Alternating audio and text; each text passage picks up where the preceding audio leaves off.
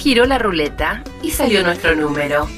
Arrancamos con el Juego No Termina. Juego No Termina. El programa de la Asociación de Lucha contra la Esclerosis Múltiple. Pasada la pelea, este juego no va a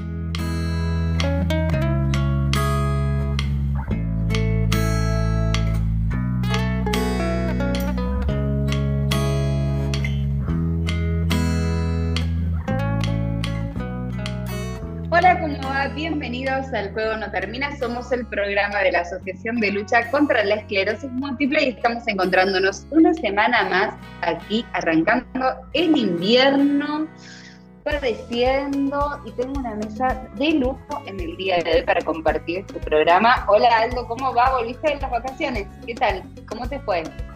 Bien, bien, bien. Tranquilo, catando vino, Muy bien.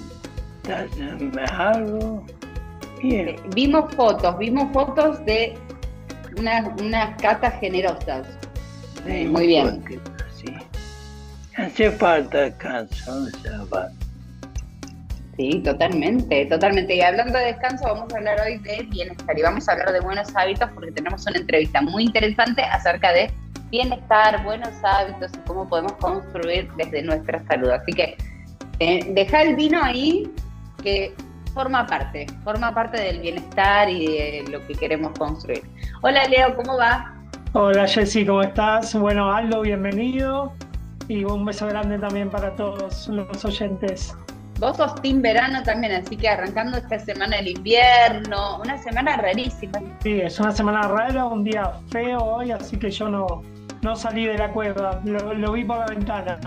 de los míos, de los míos no hay necesidad, si no, si no hay una necesidad imperiosa, uno se queda adentro, comiendo algo rico, tranquilo, y escuchando, escuchando radio. En realidad salí solo, solo un ratito para cumplir con mi obligación de kinesiología, eh, así que se- salí solo un ratito a la mañana y después volví, me guardé y eh, ahora no, no me moví de acá. No, no, como llegó la emponchación, como que uno Sí, ya sí. se convierte. Y, se- y es el día más corto del año, ayer fue el día más corto del año, así que mucho, mucho frío, abrigarse y a tener cuidado.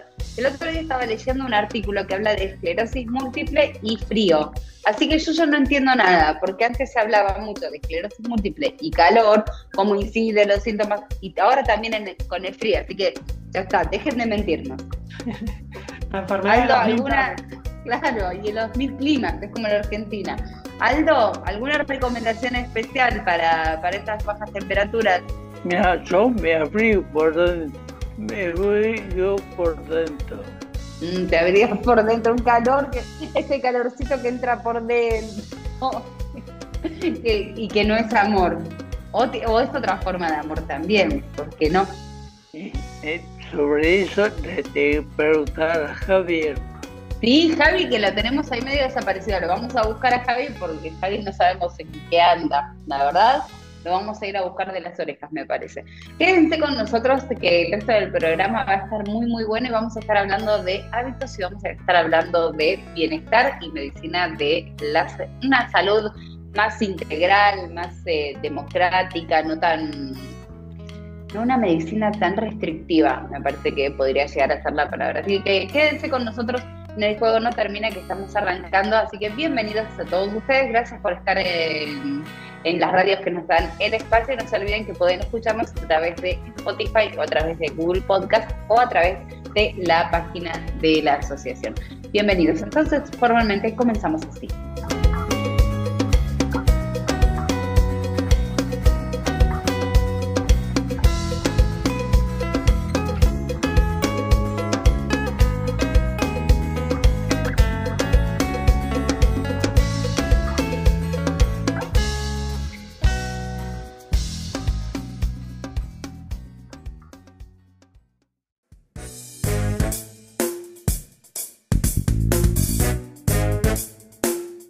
Tener esclerosis múltiple es más difícil que jugar al TEG, pero cuando los médicos tiran los dados, todo se hace más fácil. Entrevista en El juego no termina.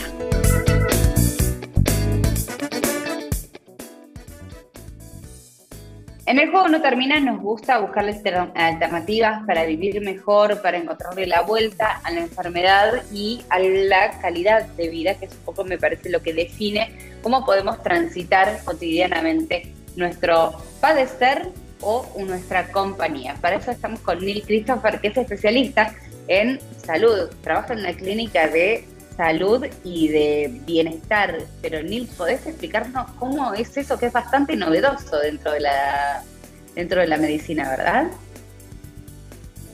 Bien, eh, ¿cómo estás eh, Jessy? ¿Cómo están todos pasando la tarde de invierno? Eh, bueno, te quería comentar, eh, mi nombre es Christopher, como mencionaste, soy especialista en diabetes y en medicina del estilo de vida y eh, la idea de, del conversatorio, de esta charla eh, que vamos a tener esta tarde es cómo eh, activar, y ya voy a introducir, introduciendo el concepto. Cómo activar las rutas que llevan a las acciones, los hábitos, los pensamientos, o los sentimientos, cómo lo podemos gestionar para obtener una mejor salud. Y esto se aplica tanto a personas que no tengan ninguna enfermedad como a personas que están transitando enfermedades, inclusive enfermedades eh, que son neurodegenerativas, que son crónicas, que a veces pueden producir cierto grado de eh, discapacidad, como la esclerosis No importa el, el lugar o el estado en el que nos encontremos respecto a nuestra salud, siempre hay algo que podemos hacer Cuando hablamos de, salud eh, y de bienestar y hablamos de, eh, de la medicina integral y hablamos de los pensamientos y hablamos de los comportamientos y demás, es, uno tiene como ciertas cosas en la cabeza que están, que están como interiorizadas y que se pueden ir modificando. Hay, a ver, explícame esto ¿Va cambiando con el tiempo la idea del bienestar y de la buena calidad de vida? Pienso en mi papá, por ejemplo, que tenía 60 y pico de años y trabajaba 18 horas por día y fumaba y, y, y, su, su, único momento de bienestar era como su eh, logro laboral y, y no conectaba realmente con el goce, no conectaba con el placer, con la meditación, con el tiempo, con el espacio, con el aquí y ahora sino que el sinónimo de éxito para muchos de las generaciones anteriores tenía que ver con el porvenir, el futuro, el no estar quieto, el estar estresado. Estaba casi bien visto el hecho de estar estresado. ¿Cómo se va modificando eso en la salud y cómo se fue modificando en el último tiempo, Anivito? Bien, eh, muy, muy interesante el concepto que planteas y es como que estás abriendo una caja de Pandora. Yo voy a tratar de... Dale. de tirando de a, uno de los hilitos, ¿viste? Esos, esas cajas que tienen hilos y no sabes qué vas a sacar. Bueno, vamos a ir tratando de hilar uno por uno. Y lo primero es que sí, el concepto de salud va cambiando a lo largo del tiempo. Eh, hace, hace un tiempo atrás el concepto de salud, como lo entendía la población, era ausencia de enfermedad. Es decir, yo no tengo enfermedad, por lo tanto estoy saludable. No importa lo que hagan, no importa cómo duerman, no importa coman, no importa, no importa. Si yo no tengo enfermedad, entonces soy saludable o estoy bien o estoy bien de salud, ¿sí? Eso era un, un concepto muy biologicista de la salud y muy eh, con una connotación bastante negativa, ¿no? Porque después nos vamos dando cuenta que, bueno, yo puedo no tener el colesterol elevado, pero lo voy a tener si sigo comiendo así. Y el hecho de que no lo tenga elevado en la sangre no quiere decir de que no, se estén produciendo cambios en mi cuerpo que me vayan a predisponer para tenerlo elevado después y con todos los problemas que eso conlleva. De a poco se fueron introduciendo otros conceptos a la idea de salud, ¿sí? uno de los, quizá de, de los últimos conceptos que se incorporó es la salud mental, parte de la salud. Yo puedo estar bien, no tener ninguna enfermedad, comer súper saludable, ir al gimnasio cinco veces a la semana, pero si no tengo una buena gestión emocional, es decir, si vivo estresado, tengo ataques de pánico, o tengo insomnio, o no me doy tiempo para eh, cultivar un poco la salud, entonces mi salud no está completa. ¿sí? Y después se agregó esta última parte que es, eh, en realidad no es algo nuevo, tiene miles de años, pero en realidad se adoptó de la cultura oriental, entiende el concepto de salud integrando lo espiritual. Y lo espiritual tiene que ver con trascender, es decir, pasar de la experiencia personal, y no, no pretendo ser místico ni mágico, sino el trascender tiene que ver con cómo nuestra experiencia impacta o, tiene, digamos, afecta, ¿Cómo repercute? repercute en la salud de las personas que me rodean o de las personas con las cuales entro en contacto, ¿sí? Y cuál es el legado que de alguna manera queda cuando mi existencia en este plano no está más. Entonces, el concepto de trascendencia, el concepto de cultivar la espiritualidad tiene que ver también con eso. Em, entonces, vemos que se van agregando elementos a ese concepto primitivo de salud como, ah, estoy saludable porque mis laboratorios me dan bien. Pero vemos que es, es una tensión constante, ¿no? Yo suelo ver pacientes en el consultorio que salen felices porque de repente el colesterol le vino a 180 después de tener dando 150 y yo trato de también eh, hacer esa, aprovechar esa oportunidad para decirles, ok, eh, es muy bueno tener el colesterol por dentro de los límites normales, es muy bueno, pero ¿sabés qué bueno sería que cultivaras el hábito de ser agradecido? Ujú. tendría un impacto muy fuerte en la salud. De hecho, eh, el doctor López Rossetti lo habla mucho al respecto, hace, digamos, es una de, las personas que han divulgado mucho este concepto de que la salud es más que un valor del laboratorio o una imagen de resonancia en el caso de la esclerosis múltiple o el hecho de tener una recaída ante una enfermedad. eh, tiene que ver también con cómo nosotros activamos o cómo afrontamos, cómo transitamos ese periodo, tanto de salud, con las mismas oportunidades, como de enfermedad también. Inclusive, Absolutamente. Estando enfermo, podemos cultivar el bienestar. Ese es el concepto. Eh, a eso quiero ir porque podríamos estar 70 horas charlando sobre este tema, pero quisiera que, eh, compra- que, com- que compartiéramos tal vez y, y nos dieras algunos tips de qué cosas son las que podemos hacer todos los días para tener una mejor calidad de vida. Y, y ahí voy a sumar, que no sé si estás, que seguramente estés más pensando, yo estoy muy obsesionada con el cortisol, yo me, he obsesionado con el cortisol, yo he escuchado a, a psiquiatras decir cortisol y yo dije, pero ¿cómo nadie me explicó nunca nada sobre el cortisol y cómo actúa como un factor de estrés en nuestro cerebro y cómo podemos bajar ese cortisol? Pero más allá de eso, que es un poco más científico, e invitamos a todos a que si tienen ganas de contactarse con Neil, lo hagan, seguro que tienen mucho más para aportarnos, es qué cosas podemos hacer cotidianamente y qué tan qué tanta medicina es ser felices para las personas que ya tenemos una enfermedad autoinmune. Bien, eh, me encanta que hayas introducido eh, eh, ese concepto. Una de las principales autoras a nivel mundial, la adoro, me encanta, es una psiquiatra que es, a la vez de ser excelente científica, es excelente divulgando. Es decir, llevando conceptos muy complejos, aplicaciones muy simples. Eh, les recomiendo leer el libro eh, de Marian Ro- Rojas Estape, eh, es una autora genial. O si no está en sus podcasts, si Todo no un tienen libro. Claro, claro. tiene, tiene, tiene los podcasts. Los libros están buenos, vale la pena. Pero eh, también tiene un podcast, es muy bueno.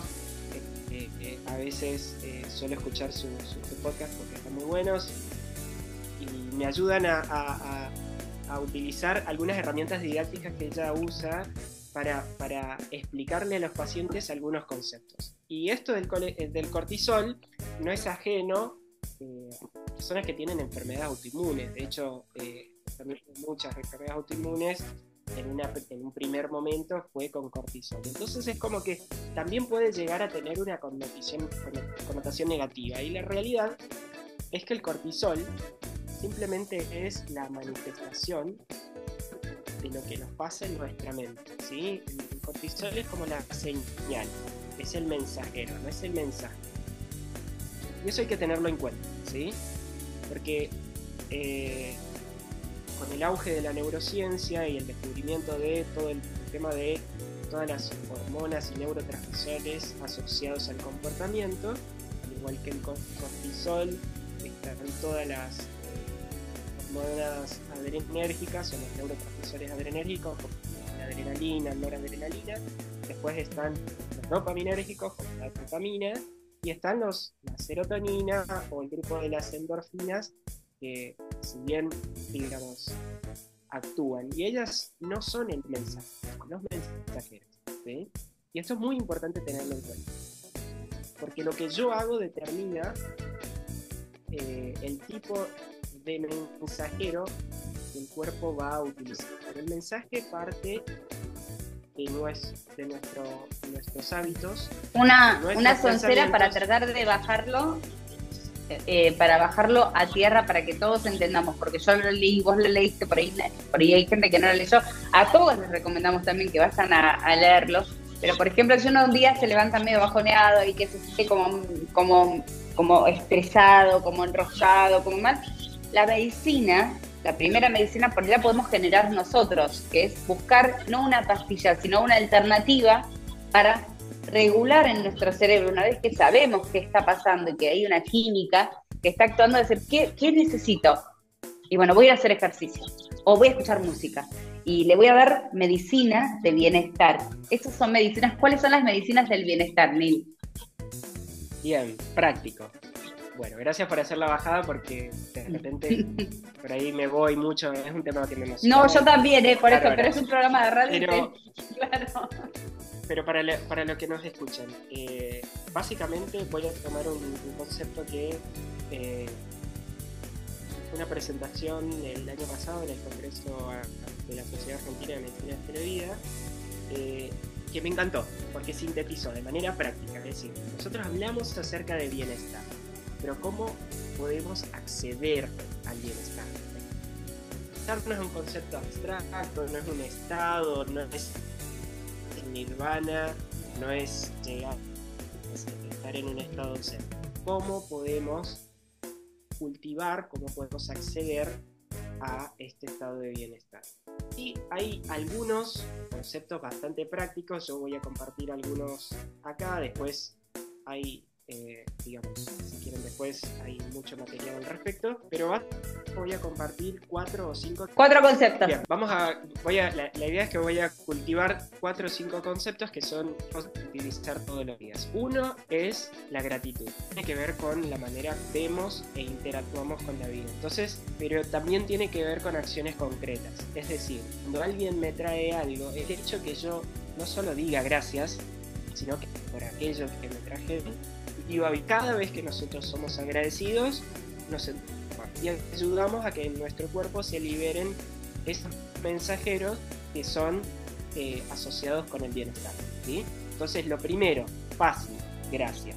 Eh, y te voy a dar un ejemplo bien práctico para que, para, que, para que se entienda. El otro día estaba hablando con una operadora, ¿no? Eh, esas operadoras de teléfono que nos llaman y me presentan los problemas. Y no sé ustedes, pero en personal he tenido pésimas experiencias, todas han sido horribles. Te dejan esperando en línea, 40 minutos, ti, ni, ni, ni, ni, con la musiquita, y te pasan con el y con el siguiente y con el siguiente, y es nefasta. La experiencia es absolutamente horrible. Pero bueno, tenía un problema, no había otra manera de resolverlo. Entonces llamé y en esta oportunidad me respondieron rápido. Y no solo que me respondieron rápido, sino que se notó que la otra persona era bastante proactiva a la hora de resolver los problemas que tenía.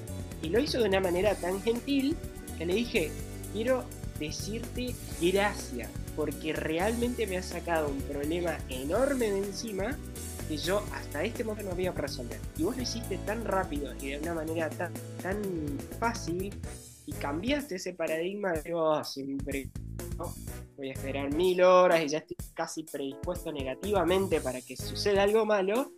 Y en ese, el, el simple hecho de decirle gracias, pero gracias de, de, de sentir la gratitud de decir, wow, me cambiaste el día, me cambió el día a mí también. Ujú. Así sea por motivos aparentemente egoístas, el ser agradecido, el que termina más beneficiado, es quien agradece.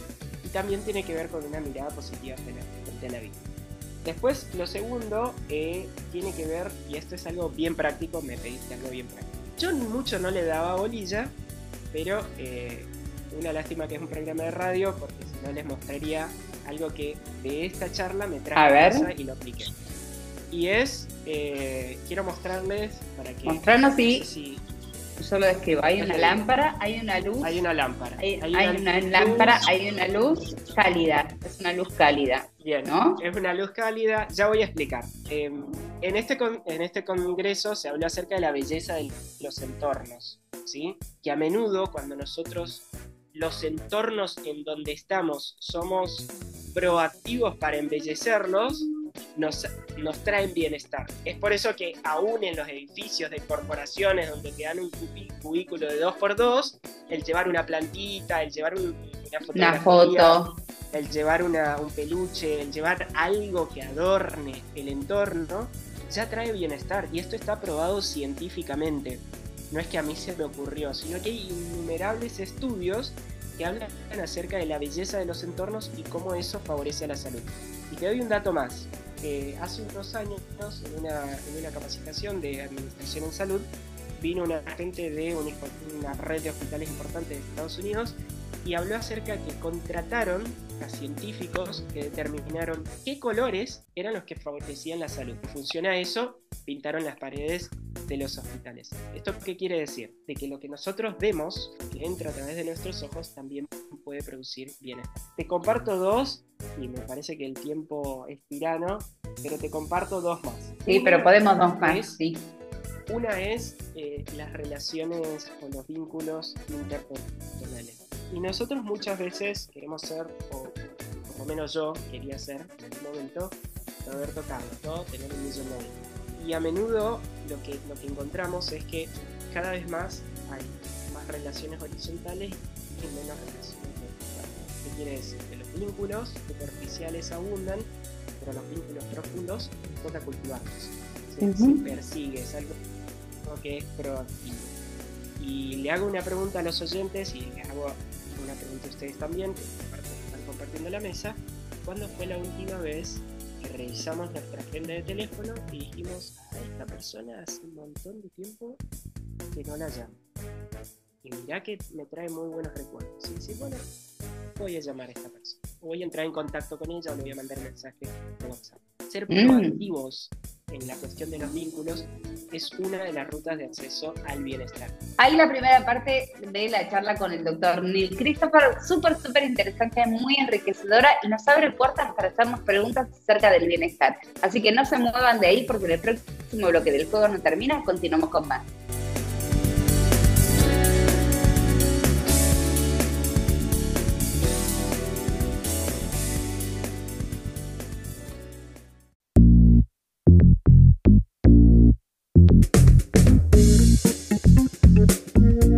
Somos el hombre araña, pero nos colgamos de las redes. Encontranos en Instagram, YouTube y Facebook como Alcem y en Spotify y Google Podcast como El Juego No Termina.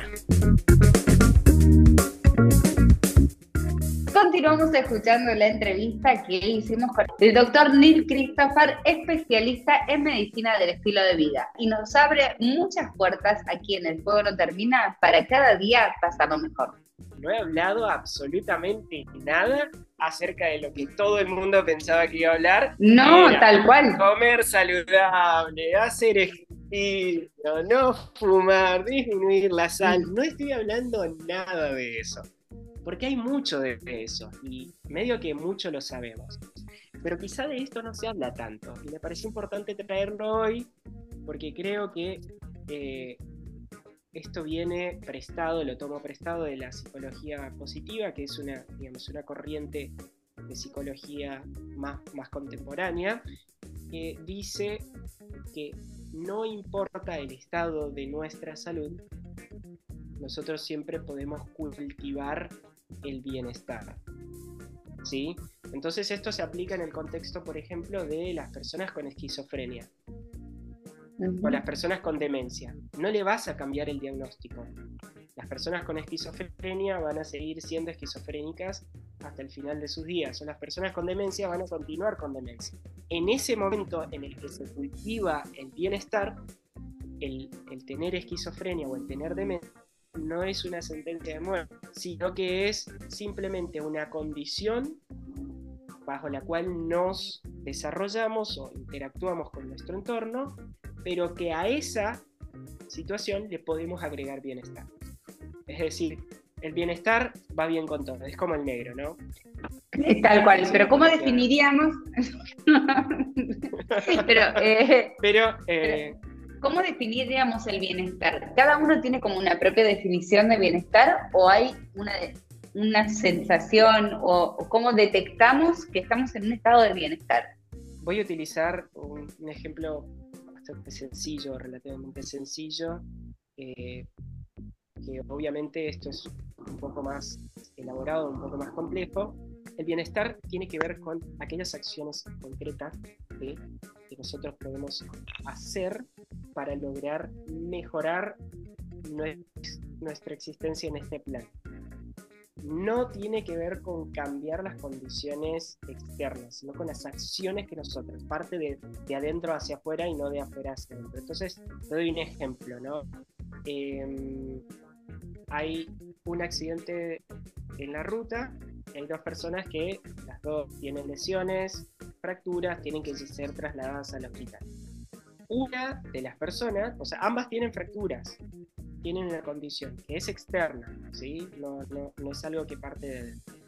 Entonces, una está totalmente enojada por la persona que nos estrelló, por, por, porque va a llegar o no pudo cumplir un compromiso, por todo lo que va a tener que gastar en, en arreglar el auto, la ropa o lo que sea, ¿no?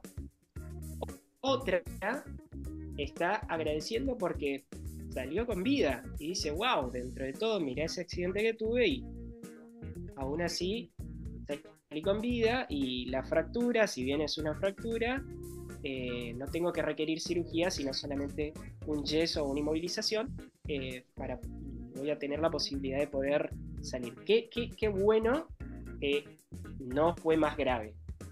O estoy preocupado por la otra persona, si la otra persona estaba bien, la persona que iba en el otro vehículo.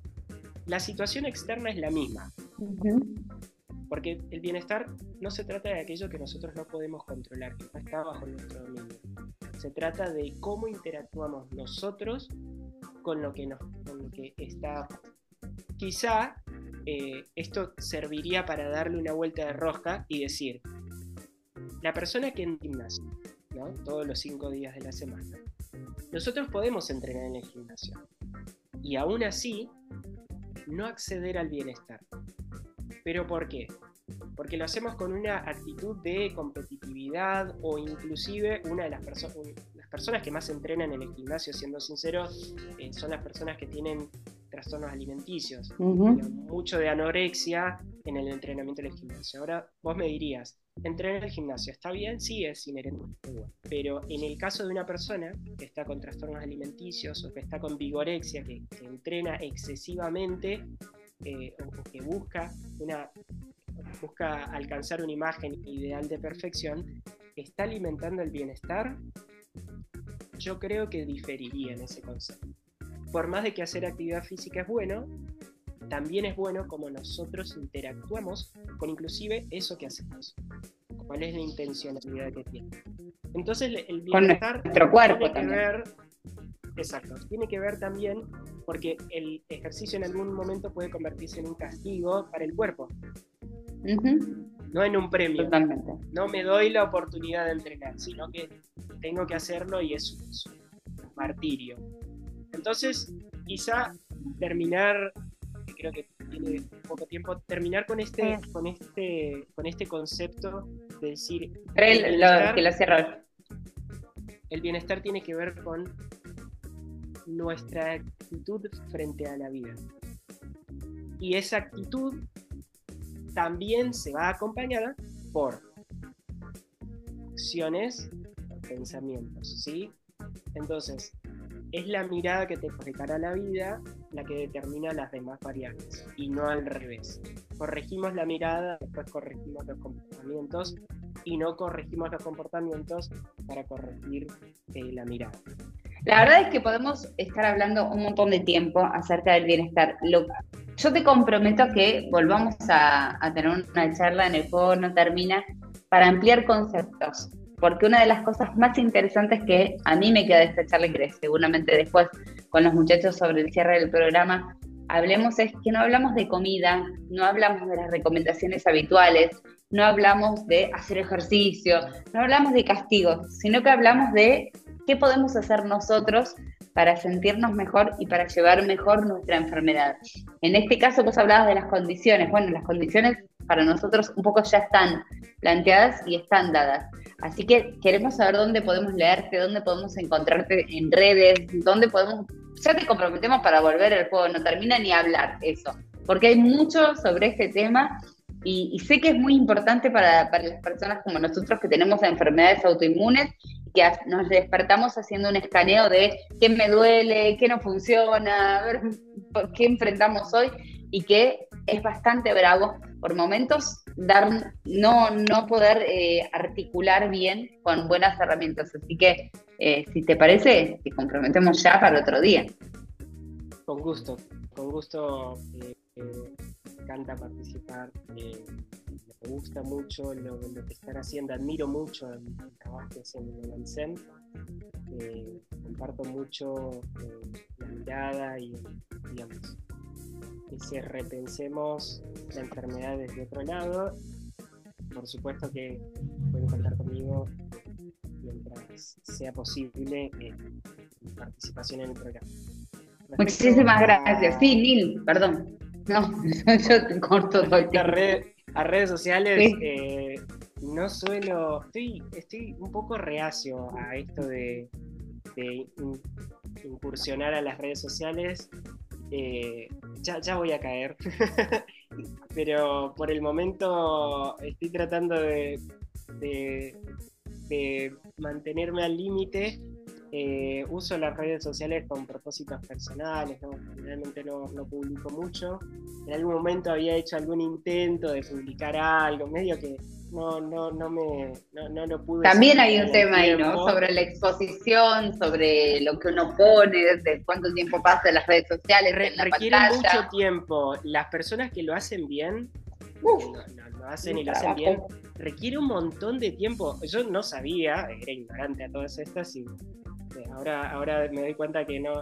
eh, eh, hay, un, hay un dicho que se requiere de una. Es, it takes a village, eh, o, o se requiere de una, de una, de una villa, de un, de un pueblo entero para poder levantar las redes.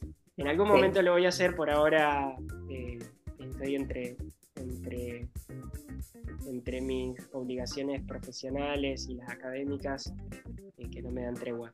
Pero eh, yo respondo todos los, todos los correos todo el tiempo a todos los pacientes. Hay muchos pacientes que me escriben, inclusive pacientes con los que ya no tenemos una relación formal profesional. me escriben, yo respondo todo el tiempo, me encanta compartir material, me encanta compartir, eh, digamos, responder preguntas, acompañar procesos. eh, así que si me escriben voy a dejar en el chat el correo electrónico. Yo a todos les respondo en el lapso no más de 48 horas. Em, Bien, así lo podemos poner en el, eh, les contamos a los que están escuchando que seguramente en el en la cajita de Spotify, en la cajita de Google Podcast o en la cajita que eh, la descripción de Instagram de Alcem, donde está publicado el día que sale el programa, va a estar también el mail de, de Nil como para que puedan contactarlo. Muchísimas gracias por esta, por esta charla, Nil. Un gustazo conocerte y comprometido ya para próximas participaciones en el juego no termine. Dale, Ali, prometo para la próxima ser un poco más escueto y práctico. Voy a traer No, por favor. prácticos. Gracias, muchísimas gracias. Bueno, un abrazo. Hasta ahí entonces eh, la charla con Neil Christopher. Él es eh, médico, está estudiando psiquiatría también y es especialista en medicina del bienestar. Recuerden que pueden escuchar eh, y contactarse con él. Cualquier parte de este programa lo pueden escuchar en Google Podcast, en Spotify, en la página de Alcem y en todas las redes van a encontrar el mail para contactarse con el doctor que no tiene ganas de tener redes sociales y me parece que en algunos puntos hace bien y es un tema a tratar en algún otro programa del juego no termina que sigue de la siguiente manera.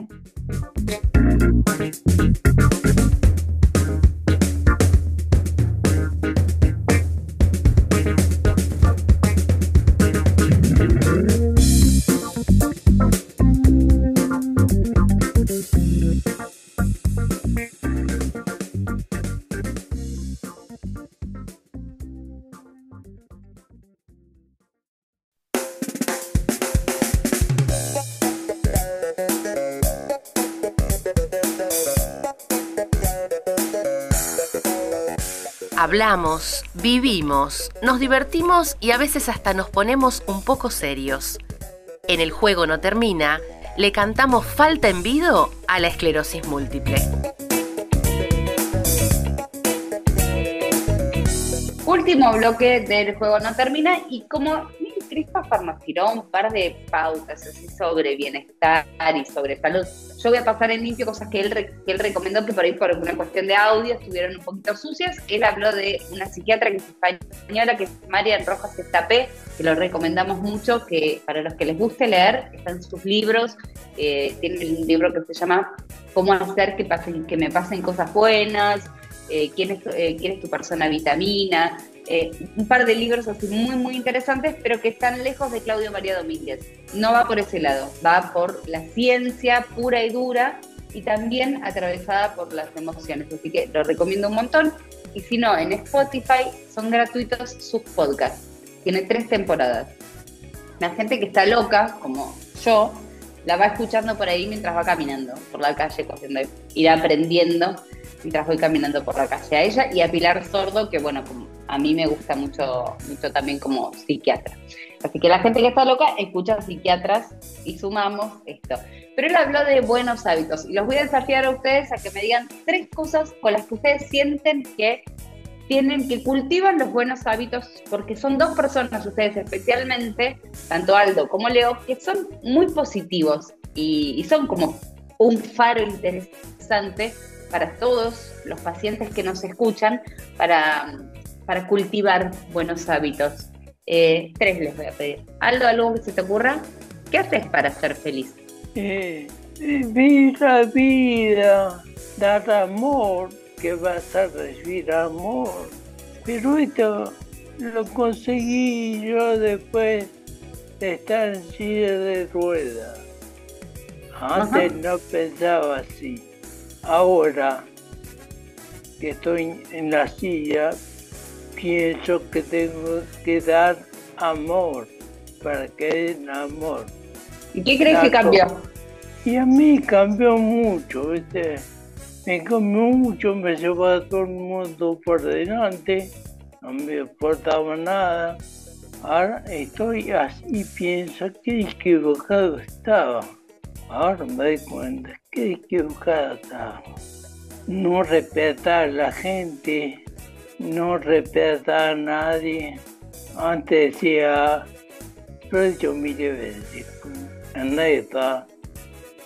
Yo estando en el banco, venía un discapacitado, después de hora de cola, y el discapacitado se ponía primero, o lo ponía primero, decía, qué discapacitado de porquería, hace media hora estoy acá y lo pone primero. Ahora me lo vas a mí, mí me pone primero. Ahora pienso, ese hombre que está haciendo cola media hora. La empatía, ¿no? Aprender la empatía. Espera porque voy a eh, pivotear un poco con Leo para saber qué cosas siente él que hace para, para estar bien. Bueno, en varias cosas. Primero coincido mucho con Aldo, eh, que el tema de, de la silla de ruedas, en mi caso lo- veo como el de bajarme de la vorágine del día a día, me hace disfrutar mucho más las pequeñas cosas, La- las comidas con la familia, con amigos, eh, no sé, es como que lo disfruto más. El, el levantarme ya es como que disfruto más el, el momento, el, el estar vivo, no sé, parece la frase de un libro, pero realmente es así. Eh, después creo que disfruto, aunque no lo creas, disfruto mucho el trabajar.